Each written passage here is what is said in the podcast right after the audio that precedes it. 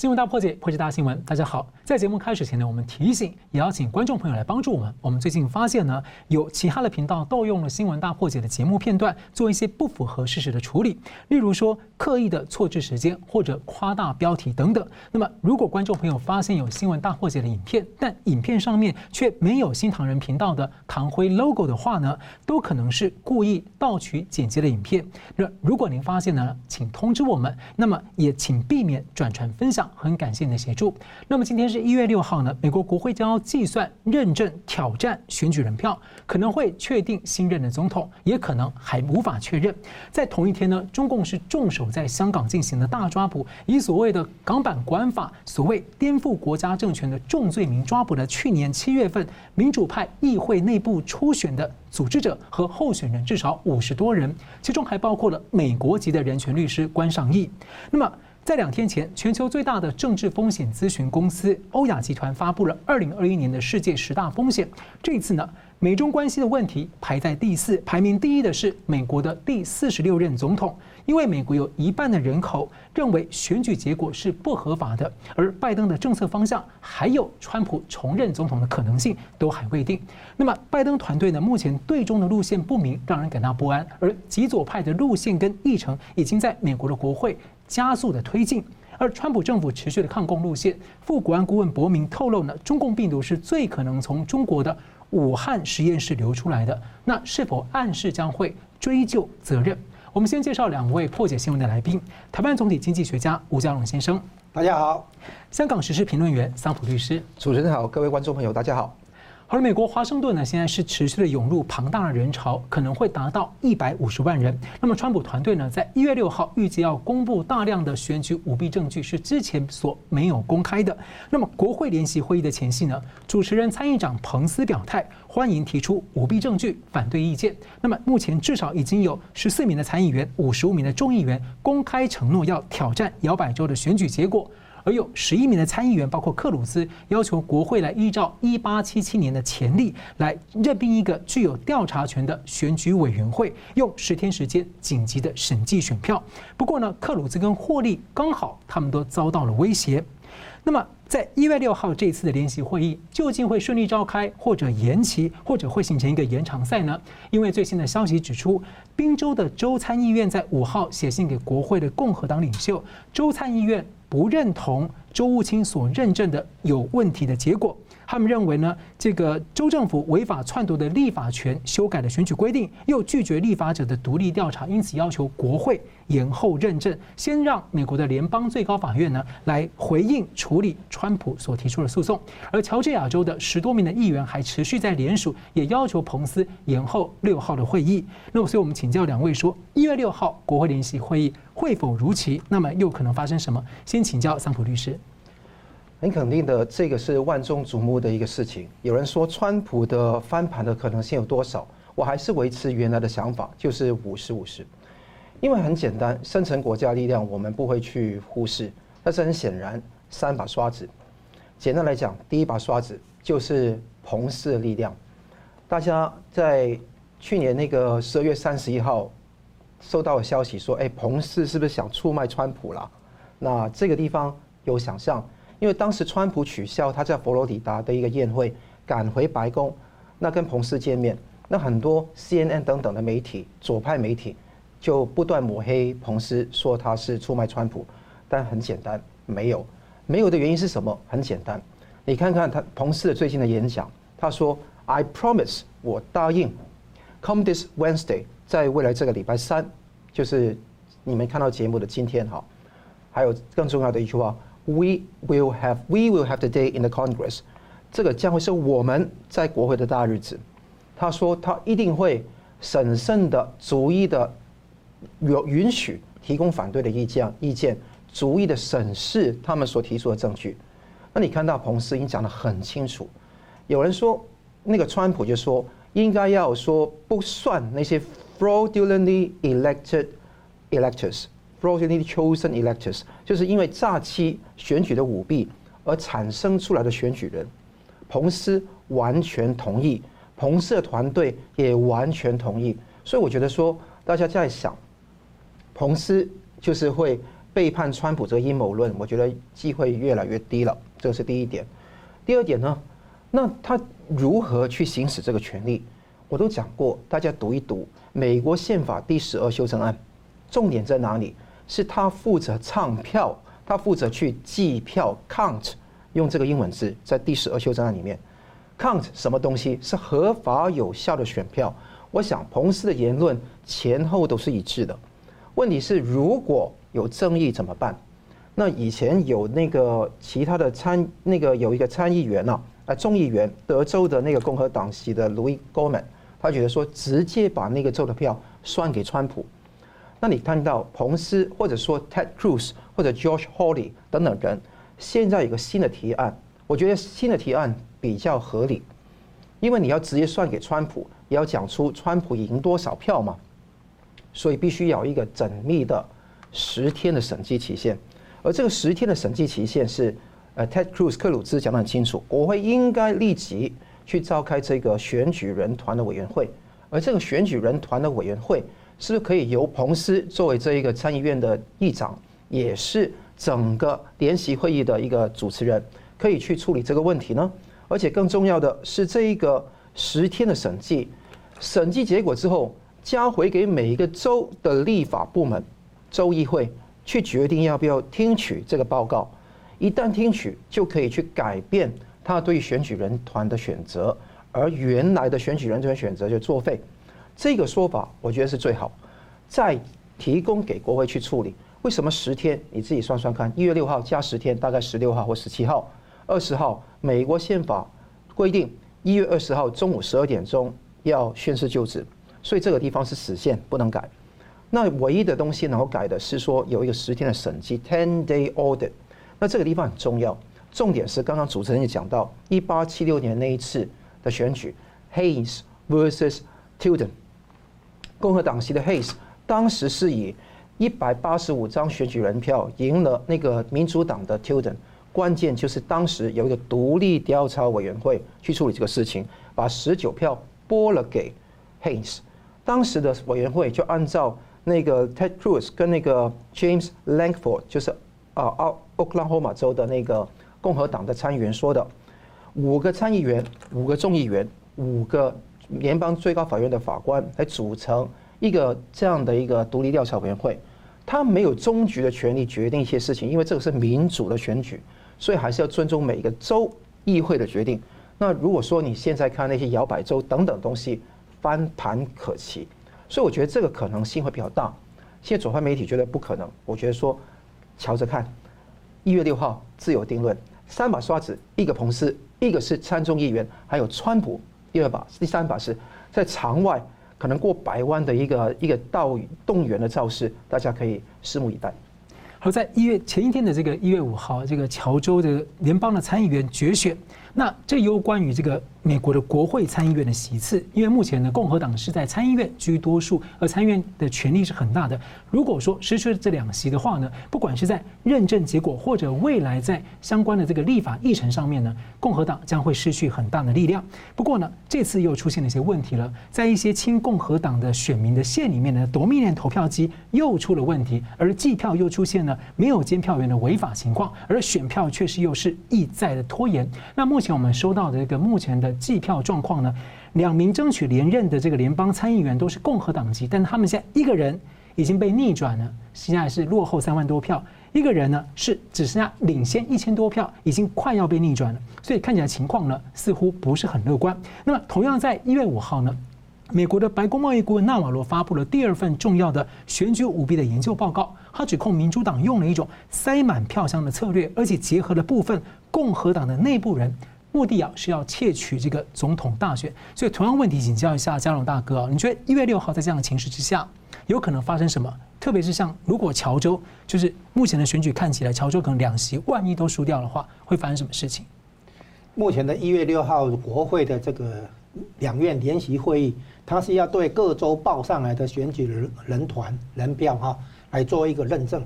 那么现在的一个核心问题在于说选举舞弊的证据。我现在先问第一个问题。就是说，现在有很据说有很多证据是要在国会这个时候提这边提出来，是之前就像你说的话，是之前没有公开过的。那么我就要问，为什么之前不公开？如果你在之前，比如说不管是州的层次，还是联邦的层次，哈，你如果把一些重要的证据公开出来的话，不是对你翻盘比较有利吗？我说川普这边哈，那为什么一直压着？好，这是第一点。第二点呢，我们注意到一件事情啊，就是那个克克鲁兹跟霍利这两个联邦参议员啊，都受到威胁，都受到黑道的骚扰。这个是黑道的作风了哈，做法在针对他们。也就是说，反川普那边其实啊，早就已经算是，就是你觉得他流氓，他更流氓啊；你觉得他在耍贱招，他其实更贱招，更多的贱招。就是反川普那边其实已经不计形象了，也是不计代价，他一定要把川普干掉，不能正不能堂堂正正的把川普干掉就作弊，作弊一个一个方法不够，两个两个方法不够，三个，几乎所有各种能作弊的方法几乎全用上了啊，那还不行的话，甚至于那个黑道威胁都出来，所以你可以想象哈，就是你可以理解反川普这边的话，几乎是无所不用其极的要来把川普打下来，不管川普赢多少。啊不，实际上川普是是大胜的哈，他也是硬要把川普干掉，就就这样这么一个态度出来，啊，然后呢，现在我们看那个证据拿到国会，啊，那么到底是由谁来讲？你纳瓦罗还是朱利安你能去讲吗？他不是参议员，不是众议员，所以如果是由参议院哎参议员或众议员来讲的话，那他们事先必须要去接触这些所谓的。这个川普团队所讲的这个以前未公开的这个舞弊证据，那也就是说，他们事先要做功课，事先要排演，要分派任务啊。这个部分谁来？哪一个参议员、众议员来讲的话，这个部分谁来讲？他内部要先做协调分工。哎，那其实有关这个部分的报报道好像还不是很多，倒是有视讯会议啊，比如说川普跟一些州的参州议会的议员。现在还没动到州议会呢哈，现在是在联邦这个层次，参议院跟众议院的哈，所以呢，这个事先哈这些证据的话，变成说不是川普团队的律师哈工作人员去讲嘛，那你要让这个参议员、众议员去讲的话，他们得熟悉这些材料嘛，所以他们得事先去接触、去搞懂这些舞弊证据的材料，然后决定要怎么来讲，对不对哈？所以呢，这个部分的话应该要关注一下哈。然后呢，现在我们看出来，国会的认证。是舞弊的结果啊，有五严重的那个，几乎是毫无疑问可认定的。比如说你死人投票，你怎么看？照理说你舞弊的话，你的我们如果是一般学校考试的话，你舞弊的话成绩就不算了，不能说哦你舞弊了这一题，所以其他的题目还可以照算分，没有应该没有这个道理。所以现在如果能现在已经有严重的选举舞弊跟选举诈欺的话，照理说该州的那个选举人票就要作废的。而不是在那边算了半，在那边计较半天，这个证据是不是真的啦？或者这或者说那个，哎，是不是保留一部分啊？然后计算另一部分啊？照理说，出现选大规模的有组织的选举舞弊跟选举诈欺的时候，这个选举人票要怎么计怎么处理？照理说，因为这史无前例了啊，宪法的规定可能也不是不是很清楚了啊，因为当初宪法可能没有想到这么这么后面的事情了哈，所以我估计有太多的可能性会创造。一些联邦宪政的先例，创造先例啊，因为这一次的处理要援引过去什么一八七七年的那个例子的话，可能也还不够，因为一八七七年那边的时候也没有什么选举投票机啊，好很多，所以现在呢，因为太多的问题是新出来新出来的现象，从技术层面来讲啊，很多都是新的这个做法，所以估计这个短期内可能赶不及，但是呢，估计这个东西对美国影响非常大，因为如果就是说这这一次选举这样搞，以后一定一定继续这样搞。好，那个什么计票机了，什么印纸本的选票了，都计票了，都这样搞。所以投票是你，计票是我，所以这样搞下去，不只是乔乔治亚州，好，整个联邦都会有这个问题。以后美国的选举怎么办？啊，你的那个民主自由的核心在于公公开公平的选举，而选举没有办法有可信度的话，那怎么办？这是一个大问题。好，那假设说一月六号这个国会的挑战没有成功，就是还是完成了认证。那您认为说，川普还有什么路可以走？或者说，也许没有完成认证，但就是一直拖延，就持续拖延下去。那川普这边还有什么可以做法，可以持续的厘清选举舞弊跟他的结果？我们先请桑普律师。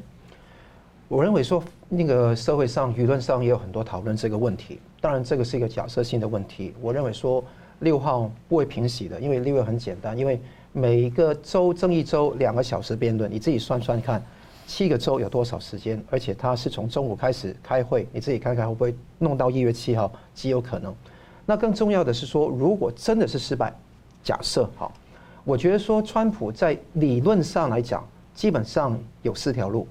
那前面三条路，我觉得说是不可行。第二、第四条路，我觉得说极不利。所以川普是比较陷入一个比较不利的状况，是肯定的。第一条路是肯定是所谓戒严 （Martial Law）。那 Martial Law 这个说说法，基本上有人提出过，川普待在推特已经否定过，不会再这样做了。第二个是战争，比方说有人说是攻击那个南海，或者说攻击那个那个中国共产党某一些军事基地。但我觉得说，如果以这个地位来去攻击、去发动战争的话，那个显然是一个侵略战争，这个是没有道义上的可信性可言。这个说法不太正确。那而且。很难有其他国家去参战去支持啊，因为你不能把国内矛盾转化在外部。第三个可能是所谓的起诉那个呃起诉这个呃拜登家族是叛国等等，但这个司法程序是缓不济急，因为这个没有没有办法阻止他能够在一月二十号能够当选。那唯一的方法是继续透过持久的法律战来去做。那这个持久法律战里面也是针对 voter fraud 这个问题来去处理。那当然有人说，哎，发动群众好像毛泽东式的做法，我觉得千万不要重蹈覆辙，共产党犯过的错误，这是不可能的。重要是我们保守主义看到很多很多的支持者不崇尚用暴力的方式来夺权。重要是美国人的观念秩序的改变，待会我们会讲到。但川普怎么打法律战呢？有一个是在进行中的诉讼是 Trump versus。那个不管，他基本上是他展开在联邦最高法院的诉讼还是会进行中，而且你看到他的 Sidney Powell，他的前联邦检察官讲到，川普即使过了一月六号没有办法成为当选人，但他还是有绝对可能连任。那他的根据是什么样呢？因为他觉得说有这个阿利桑那州、密西根州、威斯康星州、乔治亚州的紧急令的诉讼还在拖。当然，他也讲到。拖得越久，机会越低，这个是很客观的说法。另外，很多新的证据涌现，新的证据涌现也有有利于川普进行这个法律战。包括那个 Data Integrity Group 有一个新的数据展开说，宾州在大选中有四十三万两千一百一十六票是川普看到递减的，这个包括了邮寄选票，也包括在选举日所投下的选票，证明说。为什么越点越少票呢？这是到哪里去呢？这是很简单一个质疑吗？国家情报机关总监哈 John Ratcliffe 也在十二月初说过，大选有外国干预的势力，包括中共、伊朗，包括俄罗斯。他说一月份本月会有报告出来，所以我觉得说看这些新的证据怎么掌握。但是法律战有个缺陷，拖得很久。没有办法立即有一个呃那个台湾叫假处分，或者说那个临时的紧急令，可以让这个川普能够先不要让那个拜登直接当选，这个地方会比较难。所以一月六号是关键。我们上一次节目也讲过，这一次也讲过。但是法律战会不会翻盘？可能会翻盘。但是等到伤害已经做造成的时候，就是拜登宣誓就职之后。拿到国防机密、国防情报之后，你才能够翻盘的话，我觉得对美国来讲是有一定程度的伤害。所以我觉得说，一月六号是我们看到整个程序的一个开展。我估计起码有一半的机会会一月六号一直到加十天的时间，有个审计的时间。这个比较是我衷心的愿望。是，建龙大哥怎么看？一月六号，关键在于选举舞弊的证据跟认定。好，是那选举舞弊的证据跟认定啊，第一个，他如果证明他成立，比如说你提供的影片有没有被合成了、被加工了啊？你的那个资资料是不是比如录音啊？是不是有合成啊？有后后制了什么的？好，只要这个选举舞弊的证据明确哈确认，下一步就是什么？就是州长当初送出来的认证，选举人的认证是作弊的结果的认证，这个是犯罪。所以呢，明知道对这个是犯罪。你送出来的那个选举选举人票的那个认证哈，你送到国会的要要要国会来认证的这个送出来的这个结果哈，其实是作弊的结果嘛。那这个东西是对于州长来讲，他是犯罪的。所以呢，这样子，所以关键在于咬紧这个选举舞弊的证据，以及它的真实性跟法律效力。好，有了这个之后，州长送出来的选举人票是有问题，对不对？所以问题的解决，下一步就是回到州议会，由州议会出面来否撤销，应该是撤销州长送出来的认证，改成由州议会来投票，来提提出该州的选举人票的这个结结果，那个结果应该由州议会来来做认证，这个结果再重新送到国会。好，这当然这需要一点时间，没有错。一月中旬大家开会开议的时候就有机会。对，可是这个需要一点时间，没有错。但是必要时，一月二十号这个新总统就职也可以延后了，就是必要时，因为这是紧急状况啊，好前前所未有。理论上的话，宪法规定是一月二十号新任总统要宣誓就职，但是目前这种情况也是史无前例啊！哈，所以呢，理论上的话，因为问题其实不在参议院跟众议院，传统上参议院、众议院这个联席会议只是一个仪式。哦，各州的结果送上来，我们就宣布一下，唱个票和记个票，就这样而已。它其实不是一个实质上的审查，但是现在变变成要只实质审查了，因为各州出现这么多的那个所所谓有系统的、有组织的、有的这个舞弊啊，这个证据跟效力出来的话，那么所以呢，问题要拉回到各州的州议会，州议会呢召开会议哈，然后呢重新做出认证，然后再重新送交国会。就没国会的事，其实国会只是一个仪式嘛，哈，行礼如仪，因为这个东西是各州去决定的嘛，哈。那另外一个可能性呢，就是说要把外国势力的干预的这个部分呢，这个抛出来。是。那这个东西有可能应该是晚一点的哈，但是呢，因为这个东西的话，就是外国情报监控法跟外国情报监控法庭的话，它会比军事法庭可能更快速了，更干脆了哈，也是一样，证据要明确。啊，这一旦证据明确的话，这个部分也可以做文章啊。那所以呢，现在讲起来就是说，有有一个问题，就是说为什么川普团队手上掌握的证据，除非是新出来的证据了哈，你原来掌握了这么这么多证据，为什么不早一点拿出来？他当初说那个从法兰克福拿回来的大那个伺服器，那个大海怪那个伺服器，啊，他要到最高法院才拿出来，一般联邦呃一般州的法院没有拿出来。OK，可是现在大家已经知道嘛，最高法院根本靠不住，你不想在最高法院拿出来。所以现在理论上应该在什么，在国会里的联席会议上拿出来。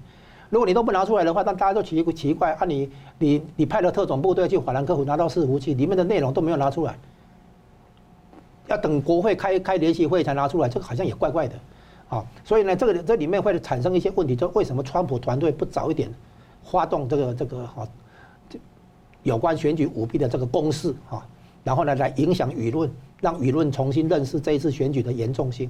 为什么一直拖拖拖拖到现在？这个很奇怪啊，就这样子。好了，我们休息一下呢，继续回来讨论一下川普的行政令呢，要求下架三家这个电信中企。不过纽交所本来呢要下架的，却突然逆转决策，到底是为什么呢？休息一下，回来讨论。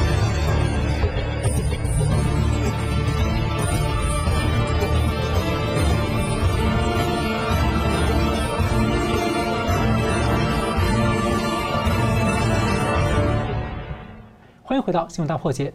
美国总统川普呢，在十一月份签署的行政令生效了。那么，纽约的证券交易所呢，宣布要下架三家中国的电信企业，包括了中国电信、中国移动和中国联通。不过，奇怪的是，在一月四号呢，纽交所突然声明不再推动下市，会继续的交易。那引人注目的是，纽交所的董事会主席。斯普雷彻的妻子就是在争取连任中的共和党籍的乔州的联邦参议员洛夫勒，所以请教两位，我们先请教这个佳龙大哥啊，和这个纽交所这样的做法突然转弯啊，就好像是对不知道他是怎么样的关系，是在对抗那样的行政令吗？他如果不遵守这个适合吗？那还有就是说。怎么看，在这样的一个时机点，突然这样一个决策急转弯，而且很巧合的是，在隔天的一月五号，那川普就加码签署了一个行政令，是禁止美国人呢和八款的软体交易，也对象也是中共方面的，包括蚂蚁集团的支付宝，还有腾讯的这个微信支付。那他的声明是要解决由中国公司开发或控制的应用程式和软体构成的一些国家安全威胁。好，现在这里有两个问题了哈，一个是三家中国的那个大型的电信公司的这个下架啊下市啊，另外一个问题就是一月五号新新签的那个行政命令啊，涉及到了那个几个那个支付软体啊。那第一个问题呢是这样，这个一月一号宣布要下架啊，一月四号呢声明说改变了哈，不再下架，哎，不再会继续交易啊，这三家公司的股票。那一月四号的正好在那个乔州选举的前一天嘛，啊，然后呢，这个纽约证交所董事会的主席的太太，就这妻子，就是那个乔州的参议员的共和党的候选人嘛，哈，洛夫勒这样子。那所以呢，这个有一点像在表态，就是说这个这个主董事纽交所的主席，可能在向深层政府说，你看我有我有在，我有在干活，我有在做事，可不可以高抬贵手？啊，就是说对他老婆的这个乔州参议员的连任哈，是不是可以高抬贵手？仿佛有这个味道。那这个东西。算是公然抗命，那可能后可能后头呢，哎，川川普出来纠正，川普政府出来纠正，然后他就是可以收回去啊，啊，就说最后呢，到底是执行川普的命令，还是说你可以你可以那个那个去解释川普的行政命令，这个是个大问题嘛，哈，照理说他这个显然是抗命嘛，哈，那到时候他可能说啊，我没办法了，对不对哈？所以这里的话，他显然没有得到深层政府的这个信信任的哈。是这样子，那这里面一个一个真正的问题是这样：这三家中国电信公司应该都有华尔街的那个持股，华尔街都有持股啊。那这个突然停止交易的话，虽然有预告了啊，但是停止交易的话，坦白讲，华尔街这边大型金融机构还有他们的客户，还有一些投资人来讲是有受伤啊。所以华尔街可能应用它的那个压力施加压力哈，要。扭转这个川普的这个这个命令了哈，那这里面反映出华尔街重新介入这个跟川普的对抗啊，因为华尔街有很大的利益啊，跟中国的生意往往来，还有涉及到香港，因为香港这个金融中心是。是转接站的哈，所以你会看出来，中共最近在香港敢动手，其实也是在对深层政府发信号啊，你的利益在香港这里啊，我把手伸进香港啊，你要给。好好干，不要那个变卦啊！不要给我出差错之类的。然后呢，这个华尔街对于这个川普的这个对抗，哈，站在深层政府这边，他原来就是深层政府这边的哈。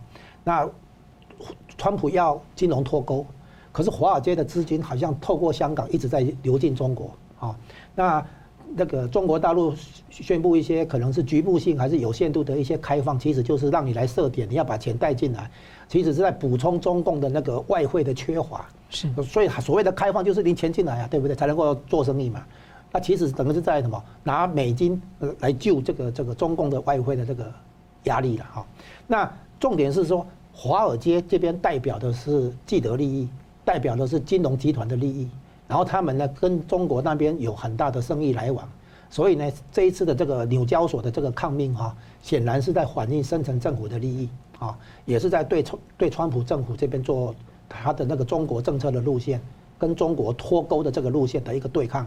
那这个东西反映出一个问题，就是金融脱钩。我们把这个东西叫金融脱钩，包括中国国营企业，还有其他企业，包括阿里巴巴这种企业，在美国的上市可能要下市啊。然后呢，包括美国的退休基金、养老基金不再去买中国的投资标的，这叫金融脱钩了哈。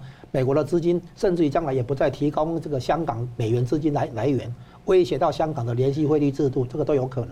啊，这是第一个。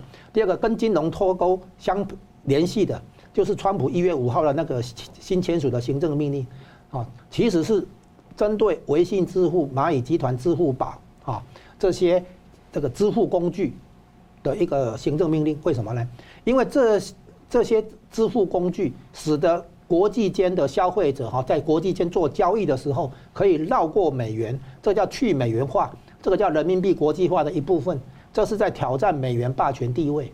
然后呢，财政部追踪不到这些交易，也不能课税，所以呢，美国但维护美元金融霸权，当然是美国的国家利益好所在，所以他要对中国的这些支付工具的话做围堵哈，做做做脱钩。啊，所以有可能会自外于这个洗钱体系，就是反洗钱的体系，有可能成漏洞。就是说，你的那个，比如说那个腐败跟洗钱这些东西会连连连起来。然后呢，这个支付支付工具的话，啊，不不只不只是中国游客啊，比如去去国外消费的时候刷支付宝、刷那个微微信支付啊，不只是这样。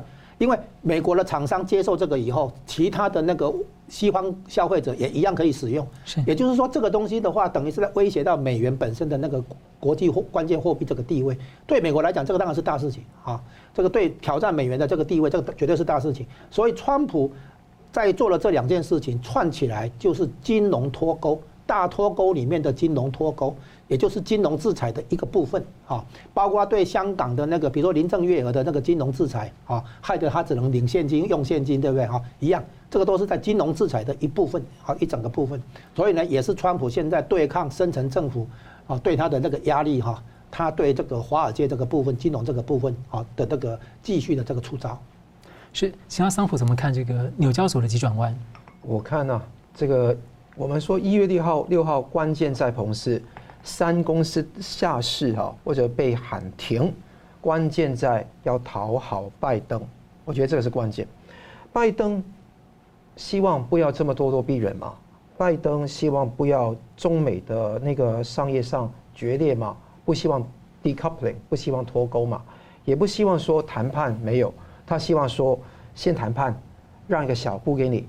之后再看看你要不要再让，这一种很弱的方式去处理问题，华尔街集团是心领神会，而且更重要的不是拜登指挥，是华尔街集团华盛顿沼泽在那边主导整个棋局的，在这个棋局里面你会看得到，关键是时间，一月四号，事隔四天，从十二月三十一号宣布下市到一月四号晚上晚上一百八十度的大转弯。这个发夹弯，这个大逆转，基本上是什么原因呢？按照纽约证交所的说法是什么样？是基于他跟监管部门的沟通下的结果。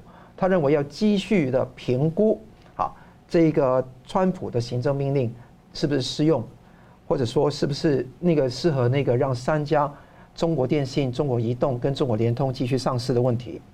这三家公司本身是不是军事企企业？大家很清楚的，在。现在来讲，有三十五家已经列入了中国军企，我觉得是这个地方很清楚。如果这三家企业都不算，我觉得说很难其他东西算。有人有一个叫嗯 Honeycomb 啊，呃 Honeycomb Honeycomb，他就是一个彭博社的一个分析师，他认为说中海油、中石油、中石化可能下一波会被下市。但你看。如果说中国电信、中国移动跟中国联通，尤其是中国移动，八千亿人民币的市值，你都不把它下市的话，而且下市影响极为，因为它涉及到是 ADR 美国存托凭证，这个地方我的美国存托凭证是不足两百亿的人民币，占公司的市值大概是二点二趴左右，所以这个地方上海这么伤害这么少，或者是对他们的伤害那么少，都不做。为了什么？就是静观其变。你看到关键是时间，刚刚讲到一月五号是乔治亚州的决选，就是参议院的决选。一月六号是国会山庄有一场非常重要的联席会议，涉及到那个当选人是谁。所以我觉得说这两个事情加起来，他们先留一手，就看戏再说。因为原先他们说要一月七号到十一号。启动这个暂停下呃暂停交易的程序之后再启动下市，或者 suspension 最后再 delisting。那现在的问题是把它喊停，整个东西好像没说过一样。这个法家万一转，目的是什么？是不是在后面有一股势力觉得说，哎，要赌一局，就是说川普不会是我们的领袖了，以后我们的那老板是那个拜登了，那就赌这一局来去讨好拜登呢？互相眉眉来眼去呢，这个是绝对有可能，而且更重要的是，他们深层政府、民主党等等提出的方案是软弱无力的。他们是怎么说？哎，你不要这么灰心哦。那个川普十一月发发表这一三九五九号的行政命令，是禁止美国的投资人投资到军器，去中国的军器。没关系，因为呢，按照这个瑞信。财务造假事件之后，美国国会已经通过了一个叫《外国企业问责法》，要求未能在三年内符合美国监管要求的企业下市，所以没关系，等三年吧。能等三年吗？这是我的问题。如果说你要等三年才下市，这个是一个所谓平衡美国一直以来对中共强硬强硬的政策，同时也是华尔街本身大鳄的利益。那要在一个中间路线，就是三年。各位，如果这样做法的话，三年，中共一定卯足全劲，把美国所有的大型华尔街企业全部红赤化、全化、渗染掉。这可想而知非常坏。而且这个纽约证交所是咨询什么机构？财政部，美国的财政部，美国的 OFAC 就是外国资产管理办公室跟相关的机构，这些都是深层国家华盛顿沼泽地的温床。可以想见，如果按照这个想法做下去不行。那当然，中共有两手准备，就是与其你请我走，不如我自己走。所以有一些。你看到，在去年二零二零年，中芯国际、新浪都已经主动在纳斯达下市，而且你看到阿里巴巴有在香港，在去年十一月二度上市，所以这个看看他们是几手准备，几好弄好几个牌局，他们是完全在台底下玩很多千奇百怪的邪恶的游戏，但美国呢，困于这一个选举舞弊案。困于现在选举制度的不公，困于现在美国价值观念的不彰，导致了有这个结果。所以我想，美国人真的要猛醒。如果再放任这些机构胡作非为下去，美国是非常危险的。好了，非常感谢。我们稍微休息一下呢，回来继续探讨说，美国现在极左派的议程看起来在国会加速的进行。那么，美国的传统立国精神，还有它的教育等等的，如何如何影响下一代的争夺呢？我们休息一下，马上回来讨论。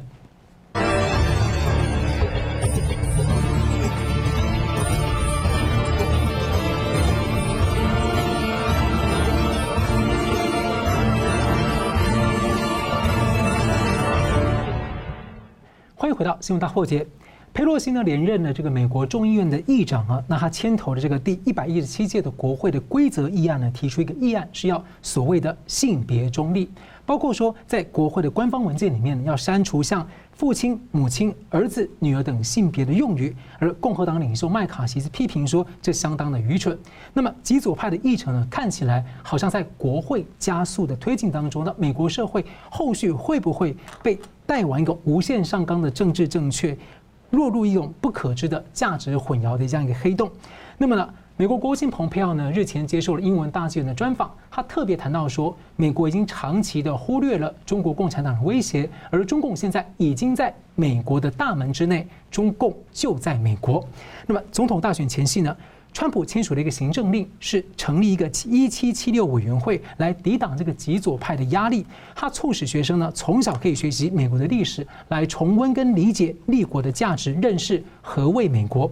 那一七七六年这一年呢，是美国的北美的十三州的这个殖民地呢，他们共同发表一个人生而平等的独立宣言，来建立美国。那么对上的是《纽约时报》二零一九年所创建的一个所谓一六一九项目。这是把美国的民族历史呢定在起源是黑奴黑人一六一九年来到美洲，然后用奴隶制的方式等等的一个经历，用这样的方式去改写美国的历史，并且批判美国。那么在加州等一些地方的一些公共的学校已经使用了这套史观。一六一九项目呢也成为近年来这个黑命贵左派运动的理论基础。他们推翻了国父的雕像，并且焚烧了美国的国旗。这些现象让一些人很忧心说。认为说背后的推手看起来是不是极左派啊，社会主义啊，共产主义的思想？因为这背后往往反映的是阶级斗争的史观。那也让人联想对比到中国共产党一九六五年的十年文化大革命，改写历史，毁弃伦理跟传统价值，政治正确的无限上纲，宁左勿右。那么中共近年呢，更是积极的改造，在扭曲诠释国际人权的普世人权的体系。也让很多的国家相当的忧心。上周节目也是这两位来宾和我们一起讨论了，为什么美国的资本主义社会和共产主义竟然出现了一些嫁接跟呃相互的影响。以及说美国为什么要回归立国传统精神的重要性，包括对于世界的重要性。那么这次大选舞弊的争议呢，包括鲍威尔律师等等的人呢，他们都以一七七六在线来形容当前的一个呃很复杂的情势。所以我们请教两位，我们先请教桑普律师啊，美国是民主龙头，他的人权观、他的历史观都会引导世界的看法。所以您怎么看说川普成立一七七六委员会？那还有就是说，一六一九项目在您看来，它有什么问题，会对普世价值系统形成什么样的冲击？这个是非常重要的，甚至我觉得这种观念秩序的讨论，比远比选举制度讨论更根本。你看到在一六一九的专案，刚刚在荧光幕上面大家看到，比方说这个专案以外，还有一种极左的势力，最近讲阿门阿门，就是阿门如果每一个基督徒、基督天主教徒都会知道，这个是 “so be it” 的意思，没有说 “a man”，OK？但是有一位那个牧师刚刚也看得到，Emmanuel，他怎么说？这位这位仁兄呢，却说是什么？又要写 “Amen” and “Are women”。各位，“man” 在这个地方不是这个意思，因为 “Amen” 是一个词，是 “so be it”，日文叫 “issue”，那个那个。台湾呃，国语的话是讲以上，OK，这个才是真正的意思。那你如果说你要把这个东西改的话，是不是 human 要改成 human 才是对呢？各位，如果你再这样子凹下去，不得了。那你看到佩洛西啊，她现在这个连任这个八十岁的老老太太，连任这一个众议院的议长，她一直以来都没有没有很强烈要求禁止性别用语。但现在他说要，这个要跟一六一九年的说法一样，因为一六一九年的专栏是讲什么？一六一九是说被声称被一些极左分子声称是第一个黑人奴隶通过非洲来到那个维吉尼亚那个殖民地的那个时候。各位，第一个这是历史上错误的，因为第一个来我是一六一九，一五二六年早就有记录，而且一四九四年哥伦布的时候已经有记录。何来一六一九一九呢？第二个，你一六一九年的说法是什么样？他说美国真正的国庆不是从一七七六年那个独立宣言开始，是从一六一九年的那个黑奴来这边开始，甚至他在一六一九专一九专里面开了一个杂志，因为是《纽约时报》杂志社里面有一篇文章是那个 Nicole Hannah Jones 所写的，说没有黑人哪有民主，就说美国的黑黑人。才是民主的动力，才是民主的关键。那你说历史上是不是这样子来去诠释呢？第二个东西是，他说美国的资本主义是邪恶的，是从 plantation 拓荒开始，这是另外一个人写。所以那一篇有一百页的《美国时报》杂，哎，《纽约时报》杂志，它有一百页十篇文章，有一篇文章怎么写？为何仍然人人常常偷取黑人的音乐？他说 jazz。Blues 是黑人的音乐，他是偷了。那如果按照这个说法来的话，那我们每一天听那个古典音乐是每天偷奥地利的音乐呢？这个是很奇怪的一件事情。其实那算是一个美国社会接纳多元文化，所以但是现在被解释成是偷取。对，那而且更重要，他觉得说美国的独立战争不是为了脱离英国殖民统治的。他说美国的独立战争是为了保全黑奴制度，压制黑奴的。那这个地方是一六一九那一个专案所不断吹嘘的，美国主流的历史学家也不同意，但是你看到整体学术界都是极左，这个东西都要说尊重、包容，那个看法不一样都要采纳。各位根本是跟事实完全大相径庭，不能够这样子姑息这种想法。正因为这个原因，一七七六委员会跟一七六七六专案才会出来讲是什么？企业家精神。自我决定的精神，自我负责精神，重视家庭，勤劳工作，信仰上帝，更重要捍卫自由。很简单，互相的社会支持，不需要个福利国家制度，不需要共产制度，不需要法西斯。法西斯其实极左的想法，因为你看看纳粹党，它的全名是讲社会主义的，你自己看一看，是一个极左的想法。所以我看到这个一七七六委员会的组成目的是什么样？学生的择校权可以得到保障。而且要让美国人更加能够崇尚美国优越论，就是 American exceptionalism，就是美国跟其他人有不一样的东西。当然，这个会不会等于说，哎，极右哎，法西斯不会，是不是等于说，哎，跟共产党一样，都是讲爱国教育？不会，因为这个国应该是一个自由民主的国。现在唯一的缺陷是，现在深层国家选举舞弊。这个地方会不会影响到这个民主国的本质本身？很值得大家检讨。我希望补充一下，就之前听到那个呃蓬佩奥的演讲的时候，特别提到说，美国之所以不同，之所以突出，是因为美国人承担更大的使命，要对于人类社会要彰显呃，就说神在人间的一种民主的国家，或者说要捍卫全世界自由的这种责任。他认为这是美国人之所以特别的地方。对。我觉得这个地方是因为他有铁肩担道义的精神，这个是美国的一个精神。在就算你中川普系统是根据 Andrew Jackson 这个第七任总统这个系统，还是有这个道义精神在，不会说有些人说锁国啊，不管国外的事情不会。但它是以美国优先。我觉得这一种的搭配是应该是保守主义的原本，而不是布希所采取的新自由主义跟全球化的一种模式。所以，就算在那个保守主义里面，跟新自由主义里面也有一定的分歧。所以，思想的讨论很重要。如果不能讨论，我觉得说这个地方太可惜了。所以，这个节目希望告诉大家，有些事实搞清楚，不要左交下去。好，同样问题请教江龙大哥，你觉得说怎么看川普的一七七六委员会？那一六一九的项目，在您看来有什么问题？这里有两个问题了哈，就是一个是所谓性别中立啊。这个什么父亲、母亲啊、儿子、女儿这种称呼要改啊，就是这个所谓性别中立问题啊。第二个问题是所谓一六一六一九项目了啊，就是美国的历史要从一六一九讲起，而不是从一七七六那个独立宣言讲讲起。那这个问题是这样，性别不要有歧视，这个 OK 啊？怎么讲性别平等啊？两性平权这个 OK，但是不等于你不去承认性别了。你现在他的这个所谓性别中立的话，等于说等于说把要把性别这个。区区区别哈，整个抹杀掉，这不这不对了哈！你要尊重现实，这个世界上就是有人有男人有女人嘛啊。那你对男人的称呼，对女人的称称呼，这是这是尊重性别嘛？这不是性对不对？你的性别中立不等于要抹杀性别这个区分嘛？所以他这种东西是所谓你说了做过头了哈。那一六一九一样啊，美国如果没有打内战，这个跟英国打一个独立战争，不是打内战，对不起哈，打独立独立战争，那取得美国的那个独立建国的话。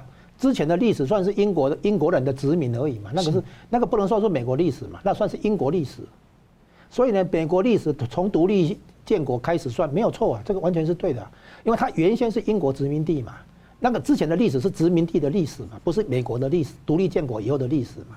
所以那个这个是乱搞啊！这一一六一九项目说黑黑黑奴到美国的这个时候开始算美国历史，这个不对啊。就是说美我们现在讲的美国历史是指美国独立建国以后的那个。那个新国家的历史嘛，好，从开国的几个元勋哈，国父，美国国父华盛顿开国元勋怎么样？美国的这个历史发展是独立建国以后的事情，独立建国以前的历史你可以谈的，那那叫英国殖民地的历史嘛，啊，那那个有有那个历那一段历史有那一段历史本身的价值，但是它不能硬是把它宣称是美国的历史嘛，哈，是这样。所以呢，从这两个例子的说明，我们看到这个什么问题呢？这个这是价值观的争夺。这是意识形态的一个一场战争啊！我们现在看出来的是左派，甚至于是极左派入侵美国社会的一个现象啊。那这个现象呢，我们干脆把它就是用一个形容词了哈，就是美国版的文化大革命。这个是一个美国版的文化大革命，它跟美国立国精神有一个很重要的对冲突的地方是什么呢？就是这次是大资本家、大金融集团啊，他们那个。想想要有这个所谓社会控制哈，然后呢，这个极左派也想要做社会控制，所以变成一个金融跟政治的结合起来，要追求的是社会控制，啊，那这样的控社会控制呢，它针对的是个人自由，而个人自由恰恰是美国的立国精神最要紧的一个成分。美国人当年逃从欧洲过来哈，跨海跨过大西洋来到那个美洲的话，他有两个东西，一个是他逃避宗教迫害。他要追求宗教信仰的自由，第二个是他逃避政治迫害，哦，他要追求个人的那个政治上的自由。这两个这两个字包括说也像言论自由，甚至于哈衍生出来新闻自由。这个两个自由是美国人的那个离乡背景啊，到美洲来开垦来殖民的一个重要的一个精神的东西、文化的东西在这里。好，那你现在呢？这个大资本家哈怕他的那个财富啊、社会地位受这个受受到这个。普罗大众的攻击啊，那极左派呢也想起来攻击啊那些所谓既得利益者，这个很奇妙的、很诡异的结合，就金融寡头跟极左派啊作为一个结合，然后两个都是在追求社会控制，所以两个都在针对美国的立国精神、这个个人自由这种理念、这种价值观、这种意识形态的一个打压啊。现在的那个项目叫做性别中立跟一六一九历史项目，对不对？其他还有，还以后还会有。所以呢，他针对的是他要用一种社会规范来凌驾个人。那美国的立国精神原来最传统的、最保守派的价值观是什么呢？是一一般来讲有四项，我再加一项啊，把把那个原本的四项，就第一个国家，你要有国家这个观念；第二个呢，你要有信仰，就上帝啊；第三个呢，你要有家庭；第四个呢，你要工作。啊，这个国家、上帝、那个家庭跟工作这四个基本价值观，最后一个最根本的当然就是自由。好，这这五个东西是美国人的立国精神，美国的整个国家存在的一个根本、一个基础、一个文化跟观念上的一个架构啊。然后现在大金融集团力跟极左派的政治势力的结合，想要用社会规范、新的价值观啊。极左派的那种价值观、文化观等等，要来凌驾这个社会，然后也要来约束、制约这个个人自由，也就是要把美国走向社会主义化。那这是美国立国以来的这个大危机，我把它称为这是新的内战。这个内战里面有一点很诡异的，就是人口结构变化，黑人跟黑人的人口比例跟西班牙语裔的讲西班牙话的啊这个人口比例很接近啊，现在大约都在百分之十三左右。亚洲裔的话，从可能本来本来的百分之三，可能上升到百分之五左左右。白人人口比例在下降，那这个人口结构变化比例，你黑人你凭什么百分之十三的人口，啊，你就要来这个呼风唤雨，你要来决定整个社会的一些框方向跟价值观，这个不对，也不可能啊。所以呢，他们这样做的结果，其实是更追求的是二十年后看到效果。你现在看到的很多左派、及左派，其实是二十年前、三十年前就已经在接受这一套东西。然后呢等他他们长大以后，哦，看到效果。所以极左派也不是说现在一定要成功，但是二十年后会看到更严重的效果。好了，节目最后我们请两位来宾来啊、呃，用一分钟总结今天的讨论。我们先请一下那个桑普律师。大家都很关心一月六号关键在彭斯这件事情，大家都满心期待。我们就是好好去期待就足够了，因为我们不能够影响很多自己的选情的问题。但一个事情很重要，美国的问题有三个层次。一个是川普能不能够连任，这是结果的问题；第二个是美国的选举制度会不会颁证，尤其是看得到 voter fraud 选举舞弊这么的也复杂，会不会说在短期内没有办法做？大家看到一月五号，呃，那个乔治亚州的参议院选举还是有邮寄投票，还是有一些不干净的机器，这个地方怎么办？而且更重要的第三层次是美国人的观念秩序的问题。就是会不会回到立国精神的根本，而不是在那种新自由主义或者说极左的那一种想法里面摆荡？我觉得说这个才是美国精神的根本，希望大家要注意，这个才是釜底抽薪之计，否则美国可能万劫不复。好，那我们请那个江龙大哥一分钟。我们看到美国现在陷入很多的这个困扰了哈。不是一个单单一个大选而已，现在也看得看得出来，这个极左派文化啊势力啊政治势力对美国的这种渗透跟破坏，所以对美国来讲，它陷入一个新时代的内战，啊，这个内战的话呢，这个必须要克服，才能够重新取得领导地位。在这个过程中，啊，台湾要意识到说，光是民主自由还不够，我们必须有很高的国民素质，整个社会不能因为经济的失衡。而陷入社会撕裂，而最后陷入政治上的那个荒荒芜啊，变成一个乱糟糟的一个局面。所以，我们台湾要特别小心的，就是不管怎么样哈，社会底层不能崩坏掉。社会底层崩坏掉的话，就会变成说出现一个叫做社会主义化现象，像美国今天的困境啊。所以，美国今今天是很多老毛老问题一次总爆发。所以我们看看起来，希望川普能够有机会，能够对美国这个问题做出修补。做出补救啊，才不要出现一大堆荒腔走板的这个事情出来。